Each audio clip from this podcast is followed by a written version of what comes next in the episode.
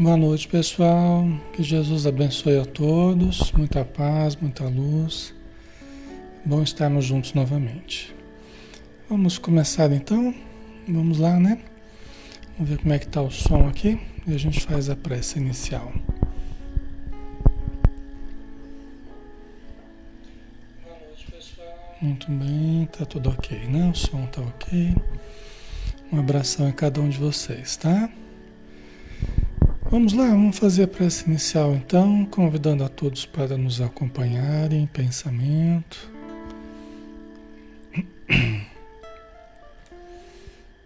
Vamos fechar os olhos e vamos abrir o coração, nos sintonizando com os amigos espirituais, com os familiares que estão na vida espiritual, que nos amam, que nos querem bem, aqueles que estão numa situação de equilíbrio, de cuidados com relação a nós, pessoas que nos querem muito bem e que trabalham pela nossa melhoria pessoal. Ajuda-nos, Senhor Jesus, a percebermos a tua influência benéfica em toda a nossa vida, traço da espiritualidade através da ação providencial em nossas necessidades diuturnas. Ajuda-nos a sermos gratos à obra divina, a Deus nosso Pai, pela oportunidade da vida, da reencarnação, do trabalho, da família, da religião, de todos os recursos que nós usufruímos muitas vezes de uma forma distraída, passando despercebido um sentido existencial profundo que deve nos tocar intimamente. Abençoa-nos, Senhor, para que estejamos conscientes da grandiosidade da vida, da oportunidade que estamos tendo para o aperfeiçoamento da nossa alma e ajuda-nos a sermos mais pacientes, mais, mais amorosos, mais caridosos, mais prudentes em cada ato que nós expressarmos na nossa relação com os nossos irmãos. Abençoa os nossos familiares, abençoa o nosso ambiente doméstico, abençoa os espíritos necessitados, envolvendo-os a todos na tua radiância Que assim seja.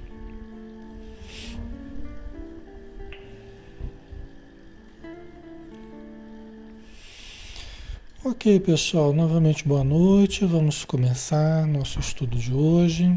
Seja bem-vindo você que está chegando aqui a primeira vez. Todo, nós estamos aqui todas as noites, né? De segunda a sábado, às 20 horas. Hoje a gente tem o estudo do Livro dos Espíritos, que é toda segunda-feira, tá? Então, cada dia a gente tem um estudo diferente. E se você quiser, pode estar conosco todos os dias vai ser uma alegria para nós, vai ser um prazer para o nosso, para o nosso grupo de estudo. Então, nós estamos na parte segunda do mundo espírito ou mundo dos espíritos, capítulo 6 da vida espírita, a escolha das provas. Estamos falando ainda, né?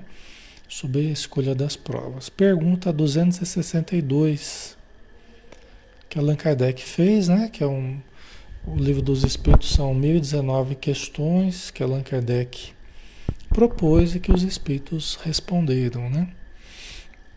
Então vamos lá. Como pode o Espírito que em sua origem é simples, ignorante e carecido de experiência, escolher uma existência com conhecimento de causa e ser responsável por essa escolha? É uma pergunta interessante, né? Como é que pode, já que a gente já viu que nós fomos criados simples e ignorantes, então Allan Kardec está perguntando, como é que pode o espírito, em sua origem simples e ignorante, né? É, é sem experiência, ainda escolher uma existência com conhecimento de causa e ser responsável por essa escolha, né? Já que os espíritos falaram que nós escolhemos certo gênero de provas. Tá? A gente fez aquela, aquela distinção que não é todo mundo que participa da escolha das provas, né? Nós escolhemos muitas coisas que nós vamos passar através da, das atitudes do presente, né? Então, que provas que eu vou ter que sofrer no futuro? Bom, vai depender das minhas escolhas no presente.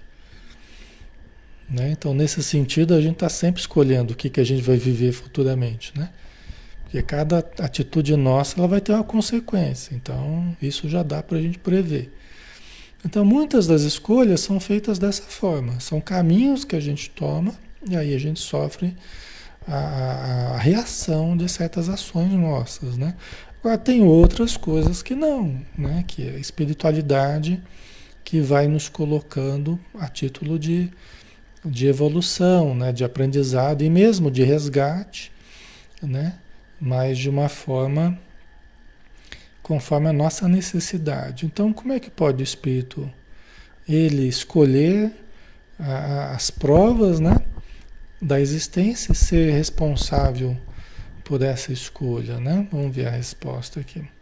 Já que ele carece a princípio, né, de experiência, de conhecimento, tal, né? Deus lhe supre a inexperiência, traçando-lhe o caminho que deve seguir. Como fazer isso com a criancinha? Né? Como fazer isso com a criancinha? Né?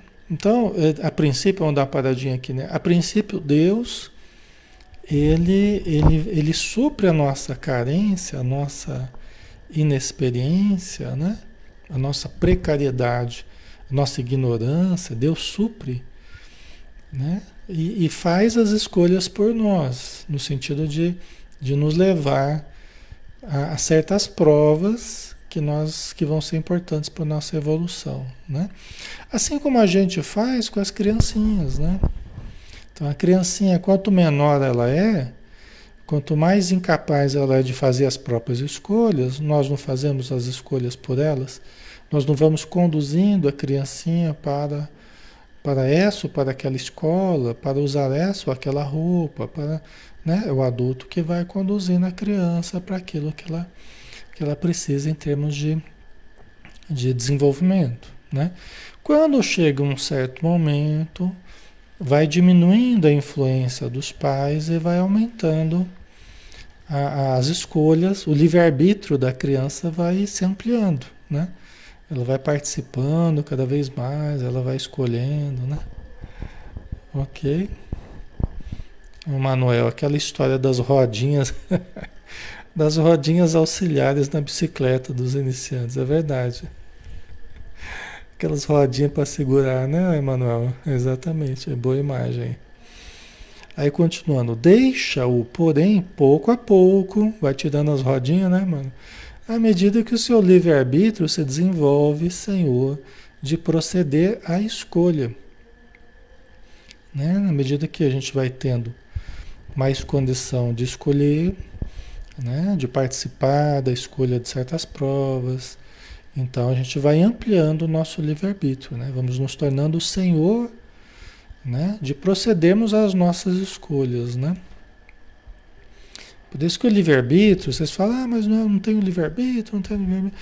Mas o livre-arbítrio não é absoluto, né? Ele é, ele é gradativo conforme o nosso grau de, de avanço, de aperfeiçoamento, né?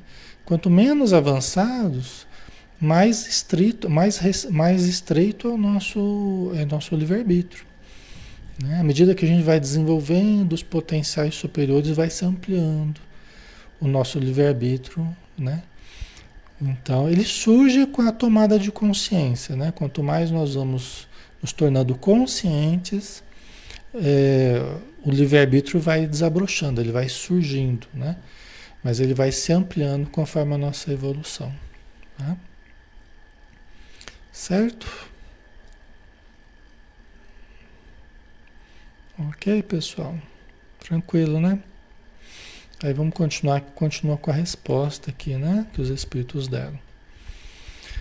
E só então é que muitas vezes lhe acontece extraviar-se tomando o mau caminho, por desatender os conselhos dos bons espíritos. A isso é que se pode chamar de queda do homem, né? ou do espírito, né? Mas é quando a gente começa, quando a gente não tem muita opção, quando a gente ainda não, quando a gente é movido pelo instinto, não há queda. Né? Nós somos seres animais, nós somos seres primitivos, não há queda. Por quê? Porque na verdade nós somos essa realidade ainda que não escolhe. Somos movidos por essa força instintiva, tá? ainda no, no nível bem primitivo. Quando surge a razão, quando surge o livre-arbítrio, aí há possibilidade de queda. Por quê? Porque aí há possibilidade de escolha. Tá? E ao invés de escolhermos, ao invés de atendermos aos bons conselhos das boas pessoas, dos bons espíritos, né? daquilo que nos chama ao bem, a gente começa a, a ouvir os conselhos ou os, os alvitres do mal. A gente começa a dar atenção aos, aos chamamentos do mal. Né? Aí que aí que está a queda. Certo, pessoal? Ok?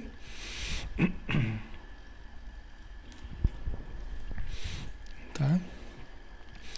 Então, quando surge o livre-arbítrio, aí que surge a possibilidade de, de extravio. Porque antes não havia a, escolha propriamente, né? Agora é que há a possibilidade da escolha, agora há a possibilidade de ir para um lado ou ir para outro. Tá?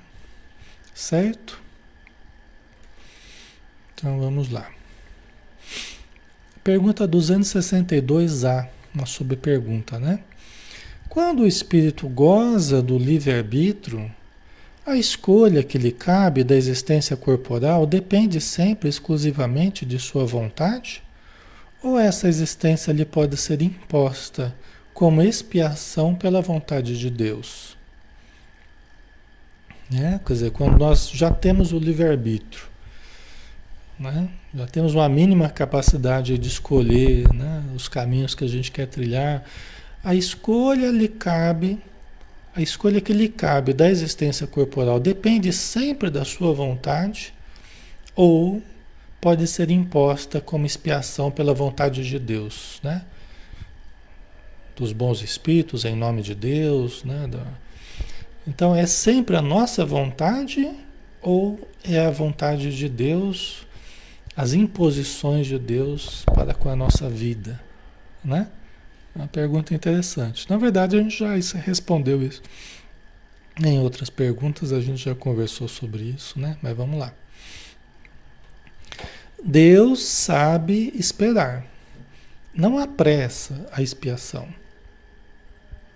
É, inclusive tem, né? Abrindo parênteses aqui, Deus é, é, e a vida, as leis divinas, né? espiritualidade, muitas vezes tem certos débitos que não é logo em seguida que a gente paga.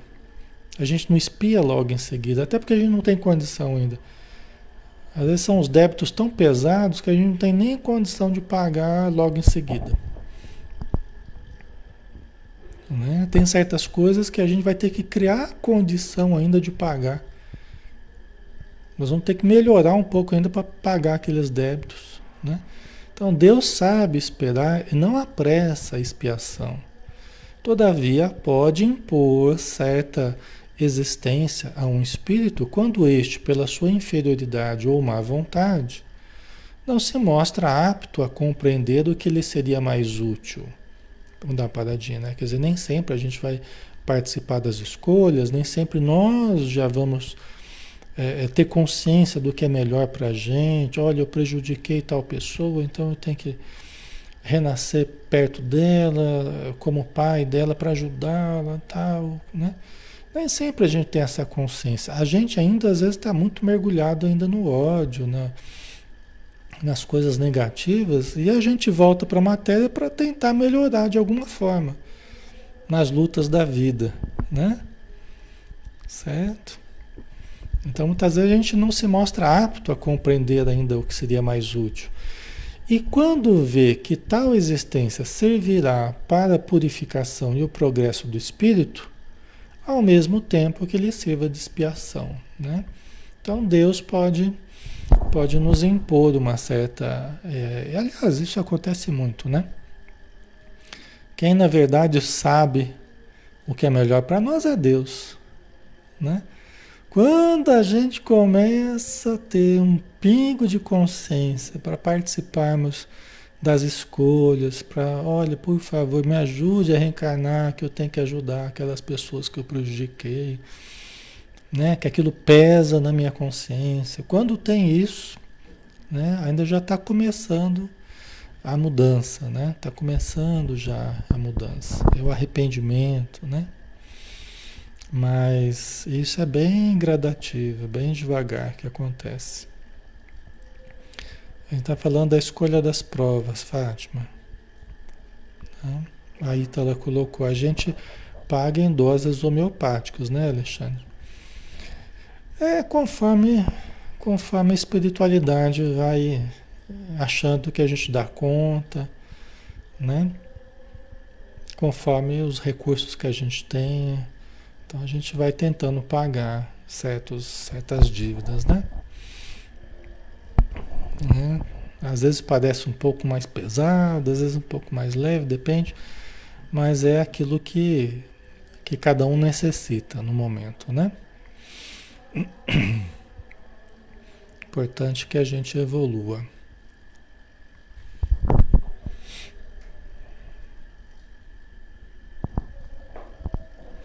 O Cássio colocou, mas senhor Alexandre, quando somos colocados frente aos nossos inimigos, nem todos estão em condições. É verdade, né? É, nem todos saem vitoriosos. Vitoriosos no sentido de vencer a si mesmos. Mas tem a oportunidade. E tem condições. Tem condição no sentido assim, é, quando a gente fala assim, ah, mas e se a pessoa não conseguir? Né? Quando a gente fala de não conseguir, não é exatamente de não conseguir por não ter condições. É não conseguir por não querer ainda. Não querer fazer as pazes com determinadas pessoas. Entendeu?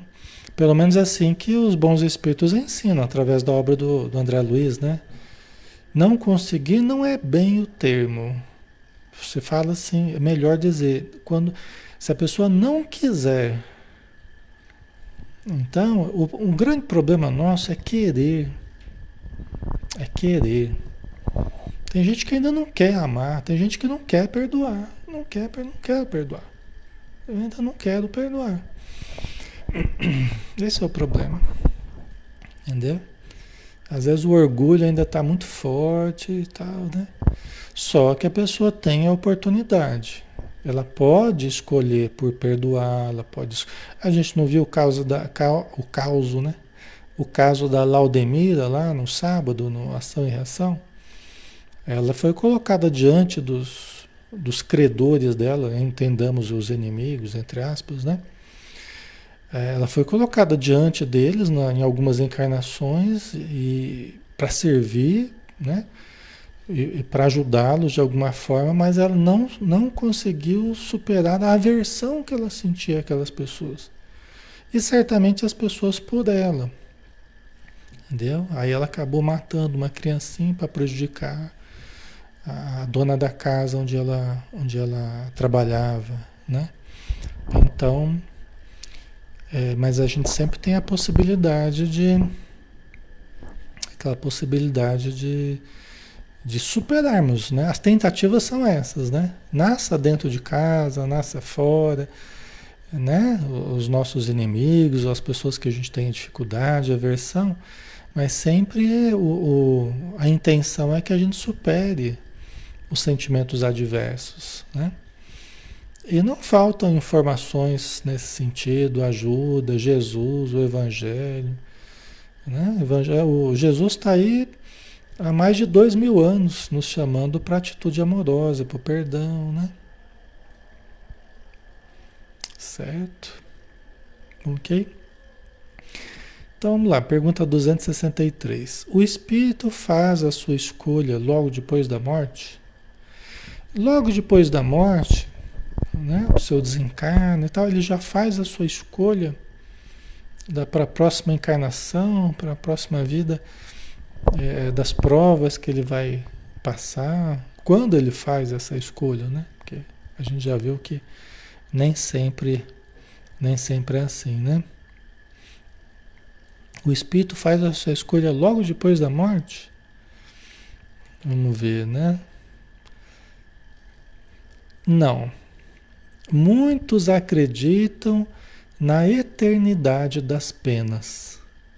O que como já vos como é, o que como já se vos disse é um castigo. Então vamos lá. Isso aqui é importante, né? Então não, a pessoa, a maioria desencarna, nem sabe que desencarnou. É, quando desperta para a vida espiritual, Desperta sim para o entendimento que já está desencarnado, já está na vida após a morte, já morreu, né? Muitos estão apegados à ideia de inferno eterno. Ou chegam lá com a ilusão de que iriam para o céu e estão buscando o céu e estão desorientados, sem entender o que, que aconteceu. Né? Então, essa ideia, por isso que essa concepção do inferno eterno, que não é a concepção espírita, né? a gente acredita que há regiões infernais, que há regiões obscuras, trevosas, a gente já conversou sobre isso bastante. Mas a gente não acredita na eternidade das penas. Tá? Então, esse é um conceito que trouxe muitos prejuízos para a humanidade. Porque eu, por exemplo, eu converso com muitos irmãos eu converso com muitos irmãos que estão nessas regiões trevosas e muitos falam, muitos falam que não podem sair de lá porque eles foram, porque eles estão no inferno e, e é eterno, porque eles estão vivendo a concepção que lhes foi falada, que lhes foi ensinada aqui na Terra. Vocês compreendem o perigo das concepções equivocadas, esse é o grande perigo. Porque a pessoa, a pior prisão não é a prisão de fora, a pior prisão é a prisão do conceito equivocado. Essa é a pior prisão. Porque é a prisão sem grades. É a própria pessoa que se determina a permanecer numa coisa que ela acredita que é aquilo. Então aquilo passa a ser a realidade dela. E ó, pode passar séculos e a pessoa está lá. Por quê? Porque aquilo, essa concepção de inferno eterno, tá? junto com, logicamente, a, a, consciência de culpa que ela traz, e às vezes fez coisas terríveis, aí ela acha que não tem perdão. Né? E aí a gente vai tentar conversar, meu irmão, Deus é amor, Deus é perdão, Deus é compreensão. É você que precisa se perdoar, mas você precisa se levantar para a vida, né? Você precisa voltar a viver novamente na matéria. Então são concepções que a pessoa às vezes nem entende. Mas como é que é? Negócio voltar à vida, voltar à matéria, como é que é esse negócio? Então é difícil às vezes, né? A gente tem que ir trabalhando os conceitos, às vezes através de várias conversas que a gente tenha com o espírito, né? Para que ele comece a acreditar em possibilidades de sair daquela prisão infernal, vamos dizer assim, né? Certo? É a pessoa que está preso das ilusões, preso dos equívocos, de conceitos equivocados. Por isso é que a gente precisa perseguir a verdade, a gente precisa enxergar a verdade, a gente precisa buscar a verdade, discernir o que é legítimo de fato das ilusões que nos foram ditas, que nos foram ensinadas, ou que nós até ensinamos para os outros em outras encarnações. E hoje a gente está tentando desfazer dos erros, as ilusões que nós mesmos criamos na mente das pessoas. Né? Vocês entendem? Então, então é, é, muitos a gente consegue retirar dessas regiões, né? é, é, fazendo-as analisar e sentir um sentimento diferente, um conceito diferente, né? E, e, e, às vezes ela ora conosco, né? Nós vamos puxando ali uma oração com ela. Aí ela começa, às vezes, a sentir um sono, né? A gente retira ela dessa região, os espíritos amigos retiram e levam para uma, um ambiente mais ameno, onde ela possa se preparar para uma próxima encarnação. Tá? Ok, pessoal? Tá ficando claro? Certo?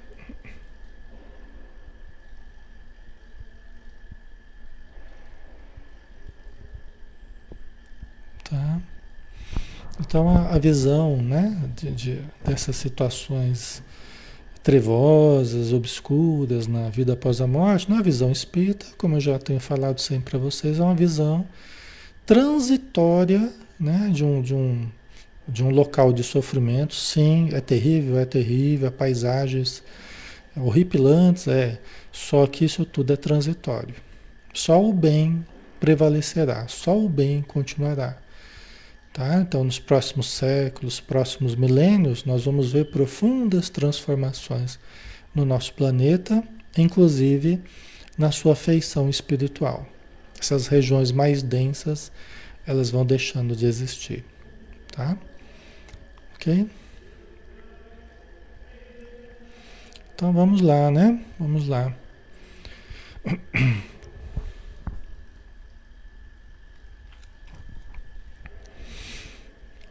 E tem muitos que nem querem sair dessas regiões.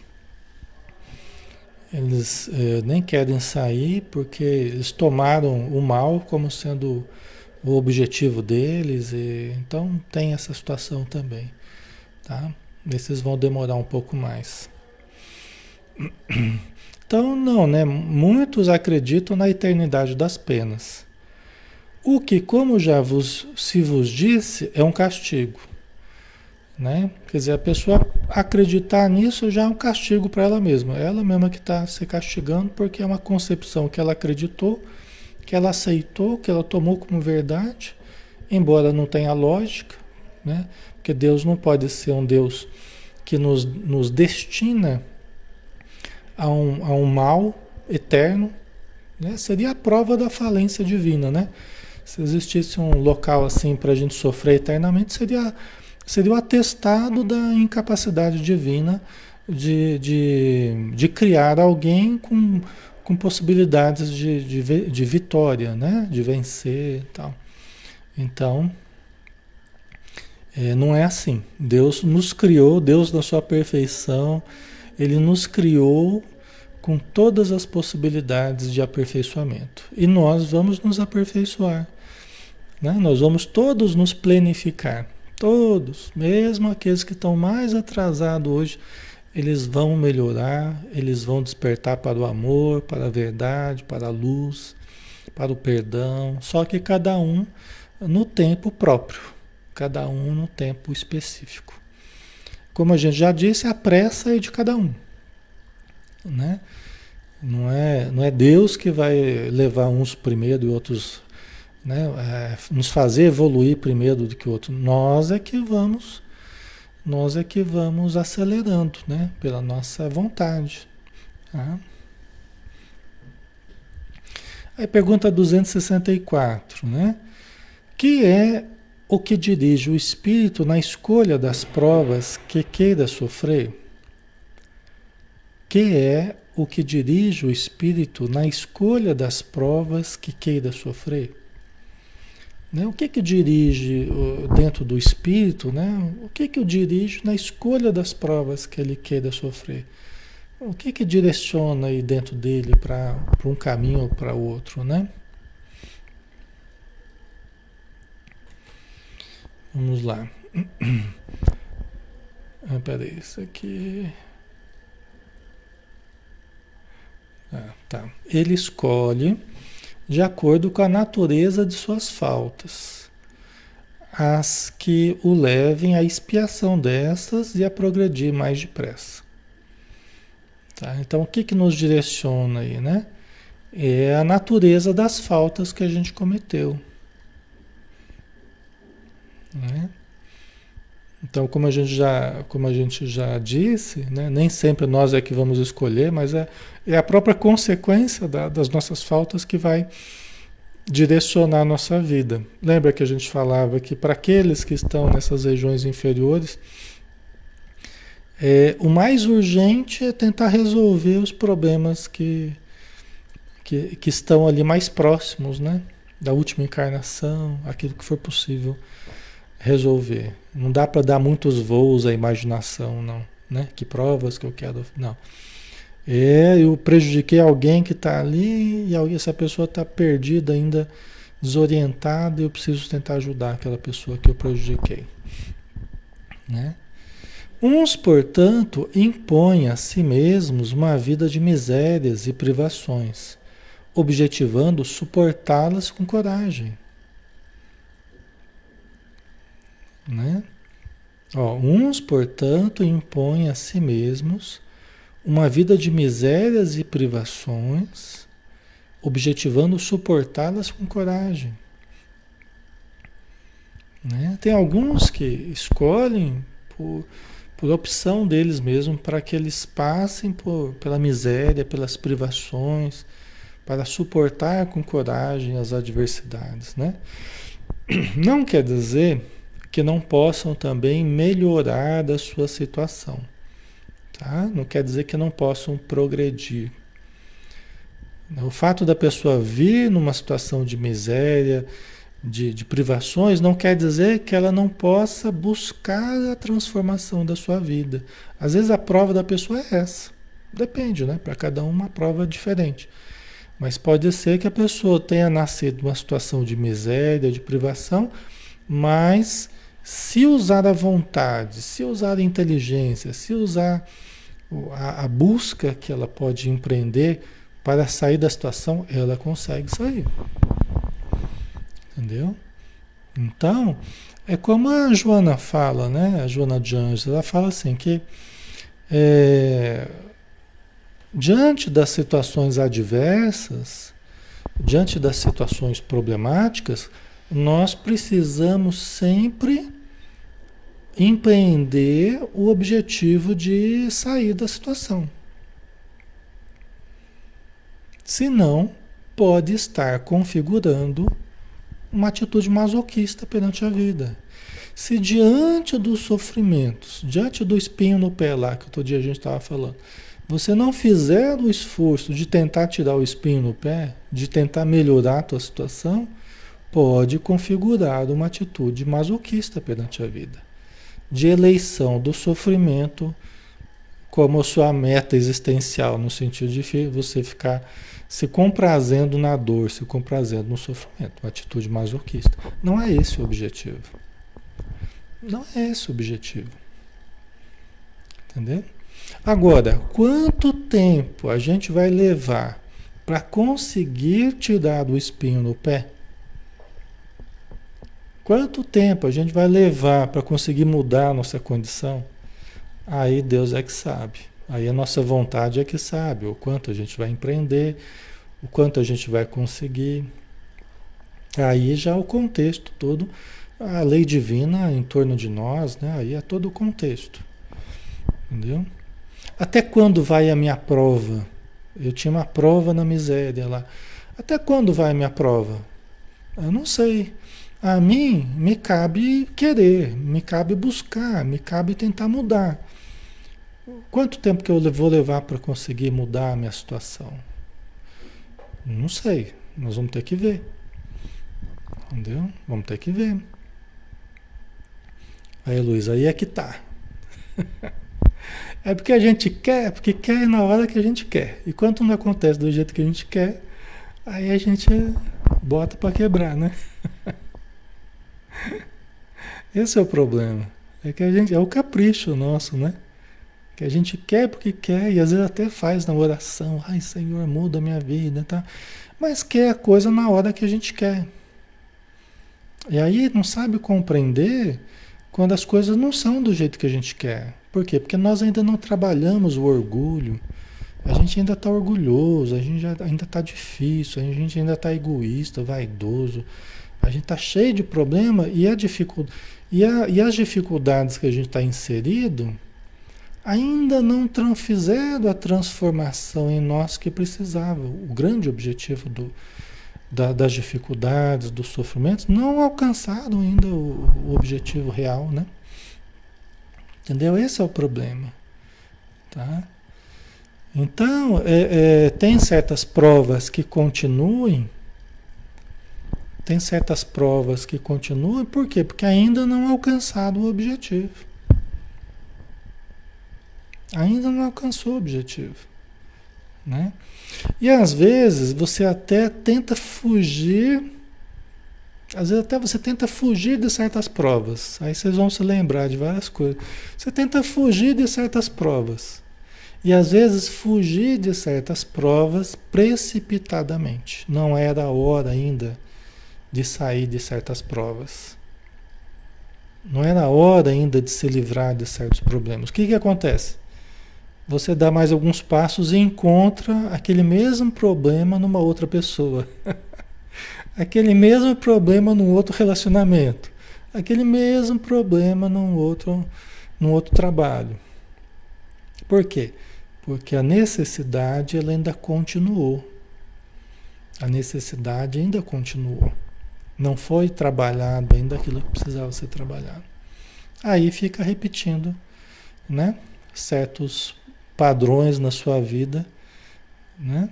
Até que você se resolva realmente a, a compreender do que, que a vida está tentando trabalhar em você. Tá? Certo, pessoal? Né? Não é assim? Vocês não, já não perceberam essa, essa questão?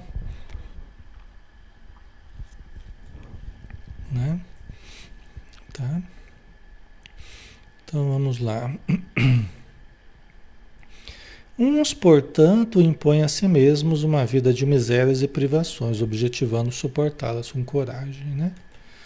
Aí, é, continuando. Outros preferem experimentar as tentações da riqueza e do poder, muito mais perigosas, pelos abusos e má aplicação a que podem dar lugar, pelas paixões inferiores que uma e outros desenvolvem. Tá? Então, é, uns passam pela provação da pobreza, da miséria, da privação, outros da riqueza. Aí é a hora que todo mundo fala assim: Ah, Alexandre, eu preferia a aprovação da riqueza, né? todo mundo, né? Ah, eu preferia a aprovação. Não é aprovação que nada, é uma delícia, tudo de bom. Mas aí que está a grande provação. Aí que está o grande problema. Né? Você nem enxerga o perigo da coisa. Você nem enxerga ainda o perigo da coisa. E aí que está o grande perigo. Entendeu? Você nem percebe o perigo. Né? Então é provável que se tivesse passando pela prova da riqueza, estava se afundando até o pescoço. Entendeu? Porque o grande perigo da riqueza é as tentações da liberdade que a riqueza proporciona, né? A liberdade de ir e vir, dinheiro para comprar o que quiser, para ir para onde quiser, para experimentar o que quiser e, e assim vai. E pode perder a vida inteira só experimentando, só buscando, só, né? Sem construir algo real, algo realmente profundo, algo que ajude na evolução. Se distrai com tanta coisa e não faz aquilo que devia fazer. Esse é o grande perigo. Aí você fala assim, ah, Alexandre, mas pelo menos aproveitou a vida, né? aproveitou a vida para perder tempo, né? Perdeu a vida, na verdade, né? Perdeu a vida que vai ter que voltar, é praticamente uma vida nula. Aqui eu estou falando, não estou falando mal de quem tem dinheiro, estou falando das pessoas que não enxergam os perigos que, que a riqueza proporciona e não aproveita bem a riqueza. É isso que eu tô, que eu estou questionando aqui. Tá? Então, os perigos da sensualidade, os perigos dos excessos, vários excessos, né? A perda de tempo, a ociosidade, e assim vai. Tem uma lista de coisas, né? O grande perigo das privações, eh, da pobreza, da, da, da precariedade da existência é revolta. Esse é o grande perigo, é a revolta. Tá? É revolta. A pessoa se revoltar, né? A pessoa se deprimir, achar que não, nunca vai ter condição de nada, tal, vai absorvendo conceitos deprimentes, né? A revolta, tal. Esse é o grande problema. Agora, o da riqueza tem uma lista de problemas que, que, que a pessoa pode cair, tá? Então, se aproveitar a riqueza, se aproveitar os recursos que tem para se desenvolver, para ajudar socialmente, para ajudar em obras de caridade, obras de promoção do ser humano, aí é uma coisa maravilhosa. Aí é uma benção mesmo, né? Se for uma pessoa desprendida, de fato, uma pessoa que busca a virtude, busca o conhecimento, né? E melhorar-se e faz o bem ao próximo, aí é uma maravilha. Tá? Então, esse é o objetivo da riqueza, até porque a riqueza não é nossa, é um empréstimo. São recursos que Deus nos coloca nas mãos e fala assim: vamos ver o que, que você vai fazer com esse recurso aí. Vamos ver, você vai gerar trabalho, você vai gerar conhecimento, você vai gerar engrandecimento espiritual nas pessoas. O que, que você vai fazer com esses recursos aí? Você vai aprender, você vai crescer, ou você só vai querer curtir a vida e vai gastar o seu corpo antes da hora, né? vai perder a sua vida antes da hora pelos excessos. O que, que você vai fazer com os recursos? Né? Então, você vai numa fila lá né, do, do, da loteria. Começa a perguntar para as pessoas o que, que elas fariam se elas ganhassem na, na loteria. Né? A maioria delas dá um monte de, de, de motivos pelos quais seria terrível elas ganharem a, a, a, a, loteria. Né? Então elas começam a enumerar um monte de, de, de aplicações que você percebe que é bom que essa pessoa não ganhe, porque porque seria a derrota dela, né? Seria justamente a queda, né? Infelizmente.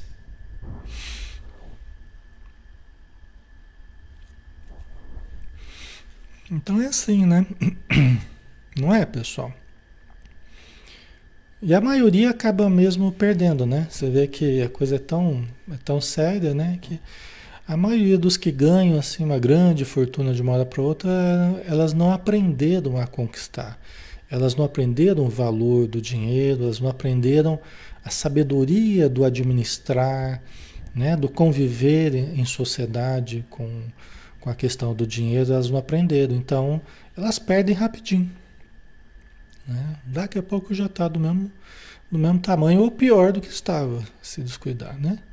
São raras as pessoas que conseguem ganhar uma grande fortuna assim e, e transformar em algo constante, algo realmente estruturado. São raras as pessoas. Porque, é, na verdade, é uma questão mental, né? É uma questão mental. A questão do dinheiro é uma questão mental. Embora a gente ache que não, que é só são os privilegiados que estão sendo. Não. Tem muito de uma questão mental, né? De um, de um entendimento, de uma sabedoria, de, um, de uma aplicação, de uma multiplicação, tal, né? Ok? Mas mesmo assim é com a, a, a, são os recursos divinos, né? Que nós tomamos emprestado à vida e vamos ter que devolver também, do mesmo jeito, tá? Então temos que aplicar bem. Ok? É, então vamos lá. É, tá, tá, tá, tá. Ah, bom, outros preferem experimentar as tentações da riqueza, do poder, muito mais perigosas pelos abusos e má aplicação a que podem dar lugar, pelas paixões inferiores que uma e outros desenvolvem. Muitos, finalmente, se decidem experimentar suas forças na luta que terão de sustentar em contato com o vício. Né? Em contato com o vício. Tá? Não quer dizer que vão ser necessariamente pessoas viciosas, mas elas vão ser experimentadas em contato com o vício. Né? Em sustentar uma atitude firme, uma atitude é, é, sóbria em contato com o vício em ambientes onde o vício esteja presente, né? Então não é fácil, né? Muitas mulheres, aí vamos, né, não é só esse caso, mas muitas mulheres, elas renascem às vezes numa família, né? E elas vêm a formar uma família e estruturam uma família que está cercada totalmente pelo vício da pelo vício né? A bebida uns a droga outros. E a mulher está lá tentando ajudar um tentando ajudar outro. O marido bebe o tempo todo os filhos estão usando droga e a mulher está lá tentando manter a coisa equilibrada né? não é o contato com o vício? O alcoolismo que é o maior problema hoje né? o entorpecente mais perigoso hoje no planeta. Né? Aquele que tem propaganda o tempo todo na, na TV. Não é? Então, é o contato com o vício. Muitas pessoas estão sendo experimentadas no contato com o vício. Muitas pessoas. Muitas pessoas estão tendo que suportar essa situação adversa, né? Da pessoa chegar todo final do dia vendo sai do trabalho, vai para o bar, aí vai para casa. Às vezes é, é, aguentar as vibrações antagônicas, aguentar a obsessão, os espíritos que vêm junto com o marido ou com os filhos, né? E, e tem que aguentar lá aquela situação adversa. Eu não estou falando nenhuma coisa extraordinária, eu estou falando uma coisa do dia a dia de milhares e milhares, milhões de pessoas no mundo inteiro, não é assim?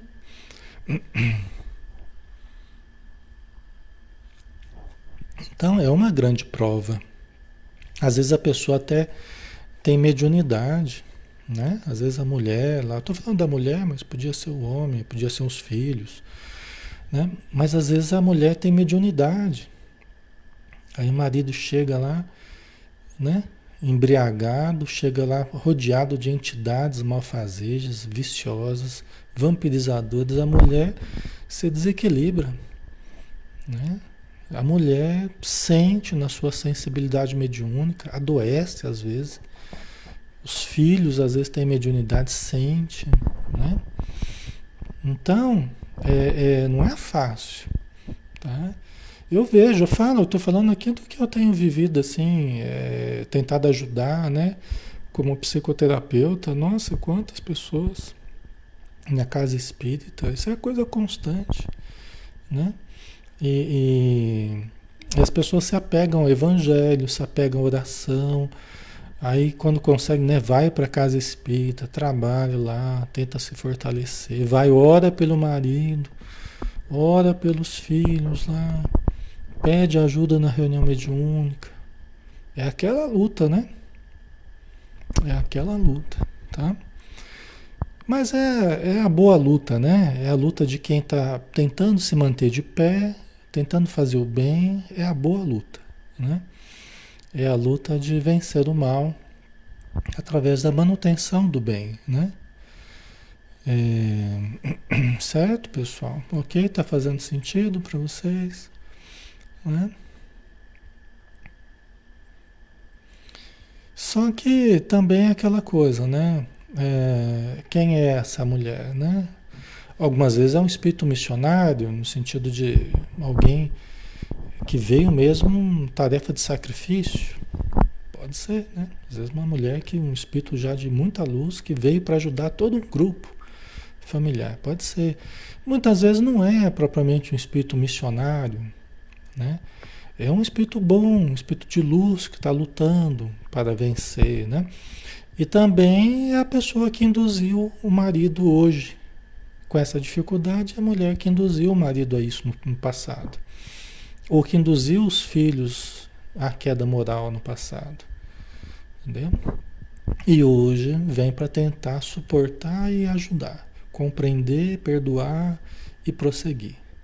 Prosseguir amando, prosseguir instruindo, prosseguir ajudando. Entendeu? Né?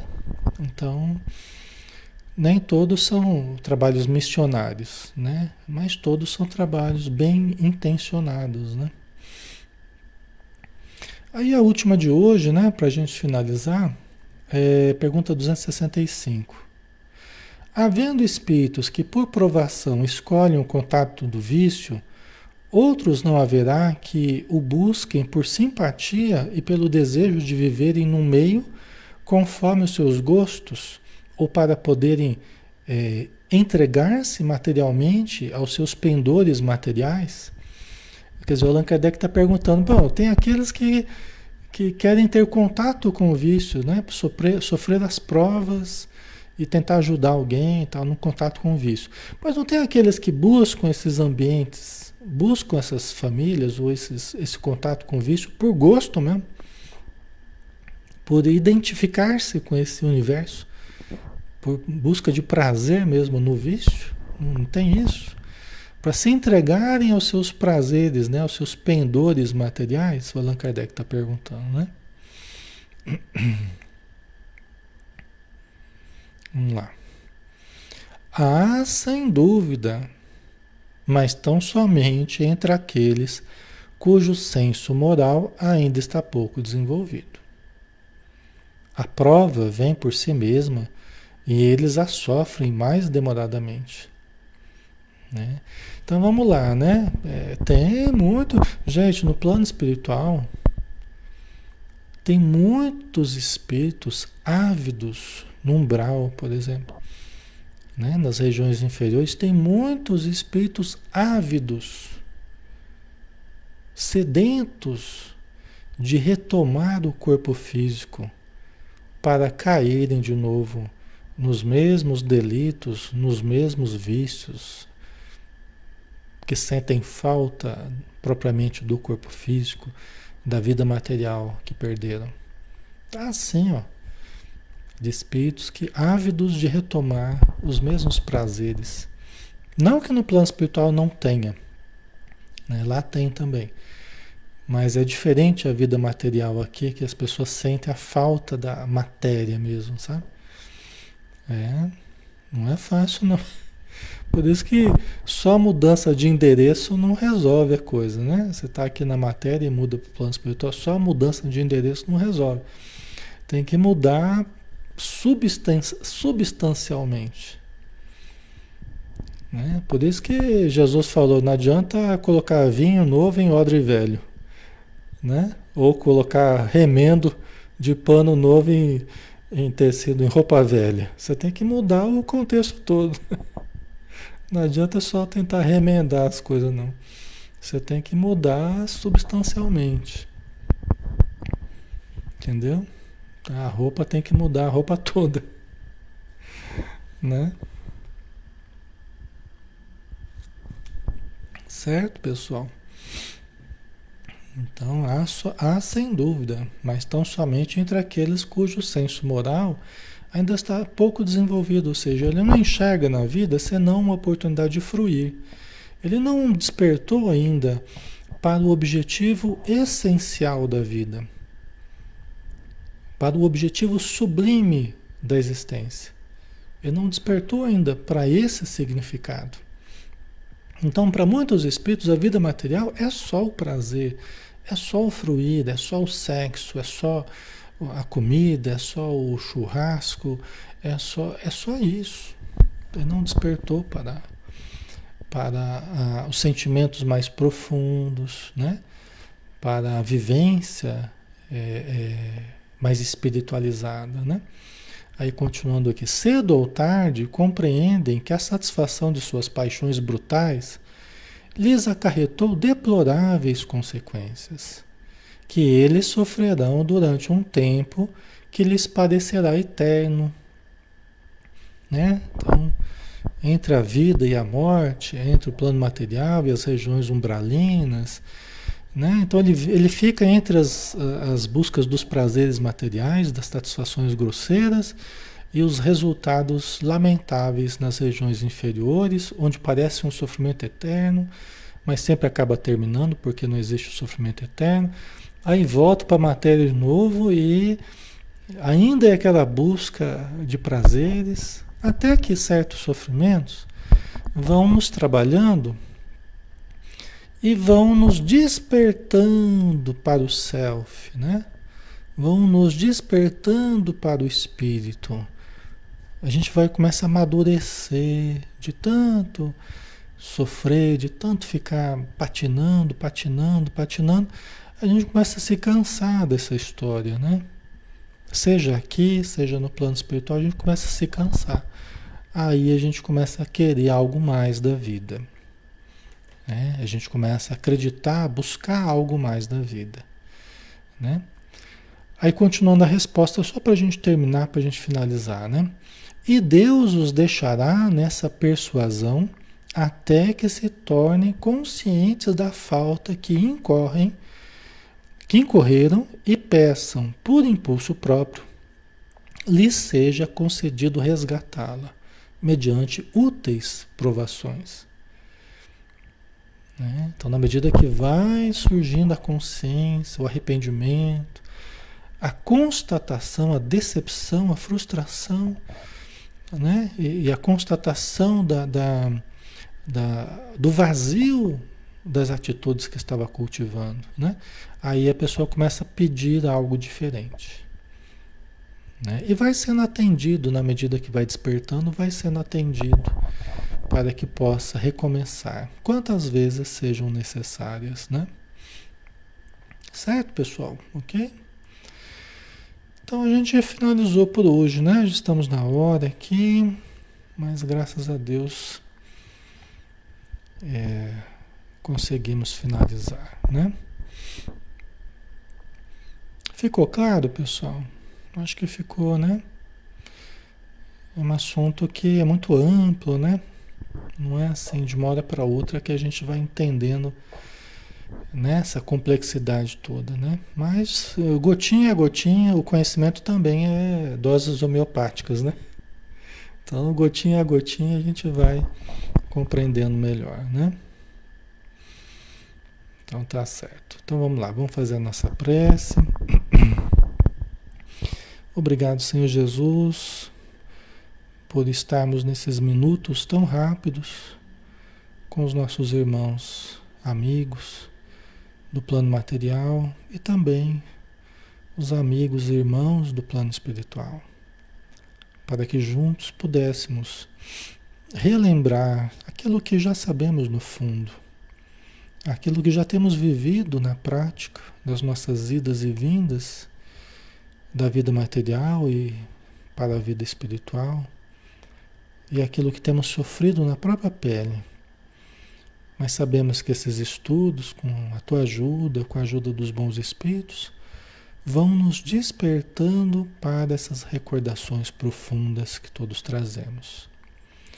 E esse ar de familiaridade que temos com esse conhecimento vai nos demonstrando a antiguidade desses conceitos e que nós muitas vezes já os vivenciamos, nem sempre de forma consciente, mas nós já enfrentamos muitas consequências das nossas escolhas. E ainda hoje, Senhor, continuamos enfrentando, só que agora munidos do entendimento que a doutrina espírita nos fornece, munidos do sentimento de veneração a tudo que é santo, a tudo que é divino, a tudo que é superior, a tudo que é sublime. Isso nos dá um impulso diferente, uma vontade de não mais cair, uma vontade de ascender sempre para a luz que nos aguarda. Muito obrigado por tudo e seja conosco, Senhor, agora também, nas próximas horas nos próximos dias que estaremos juntos em estudo. Que assim seja. Muito bem, pessoal. Obrigado, tá? Pelo carinho de vocês, pela presença, pela participação. E amanhã a gente tem o nosso lar de André Luiz às 20 horas. Todos estão convidados. Um abraço, pessoal. Até mais.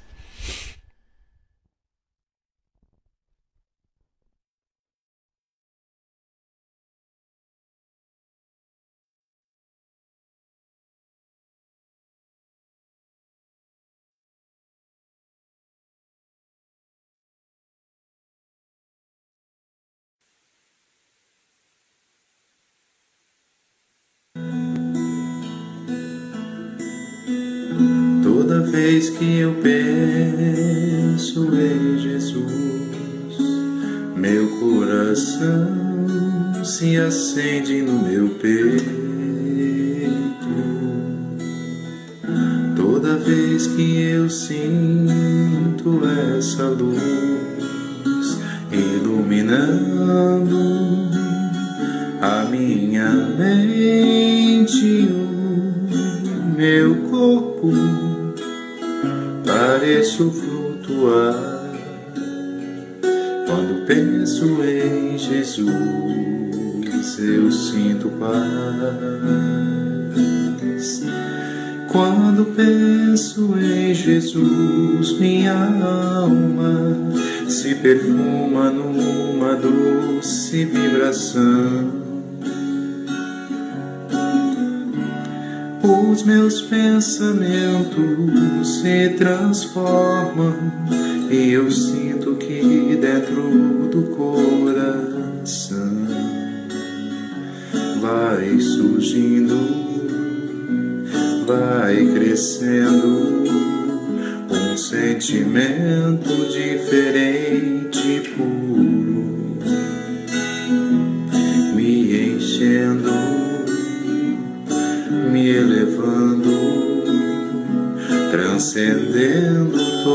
todas